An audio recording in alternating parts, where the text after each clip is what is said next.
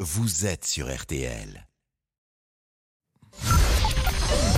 13h, 14h30. Les auditeurs ont la parole sur RTL. C'est l'heure du débrief de l'émission par Laurent Tessier.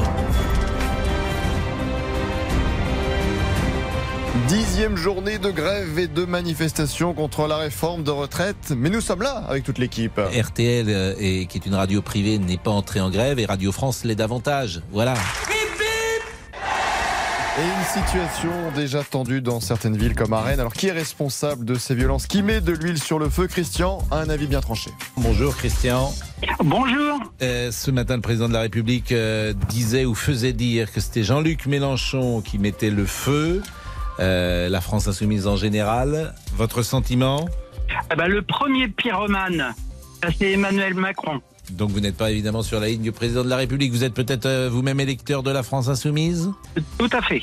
Ceci explique cela. Mais oh là là, ça énerve Marie-Claire. Ah non, ne lui parlez pas de la France insoumise à l'heure du déjeuner. L'huile sur le feu, c'est Mélenchon. On a voté. On savait qu'il y aurait une réforme des retraites. Il ne respecte aucune démocratie. J'en ai mais une indigestion des gens de la NUPES. De toute façon, ils sont toujours en train de manifester, ils sont contre tout, ils proposent rien. Une Marie-Claire bien remontée et même Monsieur Boubouk se fait tacler à distance. Oui, écoutez bien Monsieur Boubouk. Euh, je conseille à votre collègue là qui est au téléphone de l'autre côté qu'il aille regarder un peu la démocratie, comme elle est respectée. Ah, développez quand même Marie-Claire. Pauvre Monsieur Boubouk, que voulez-vous lui dire Bon, moi je vous laisse par contre, parce que là, faut que je m'en aille, j'ai rendez-vous à 14h. Ah. Eh ben écoutez, il n'y a, il y a pas de, il y a pas de souci. Merci Je vous beaucoup laisse, au Marie-Claire. Merci. En attendant de reprendre le fil normal de ce débrief, on relance la rubrique que vous adorez. Des bonnes histoires de tonton Pascal. Ah, et aujourd'hui, tonton Pascal a quelques soucis dans son appartement. Des appareils et d'électroménagers qui tombent en panne. Et figurez-vous, je vous l'ai dit déjà hier, ça m'est arrivé il y a 15 jours. Et il a fallu que je change de machine à laver.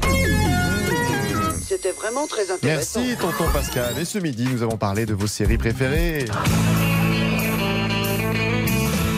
Friends, Formidable, amis, on en a parlé à l'occasion des 50 ans des Feux de l'amour, ambiance maison. Tan, tan, tan, tan, tan, tan, tan. Victor Newman, Léa Bott. Bon, moi je n'ai Oui, non. jamais vu par exemple les feux de la Ah non, ça c'est pas Ah, possible. je vous jure, je Oh là, crois. attendez, écoutez. C'est ça Non, bah, Je n'ai jamais vu, je crois, les Quand feux de même. l'amour. Je vous assure, je crois que j'ai jamais vu.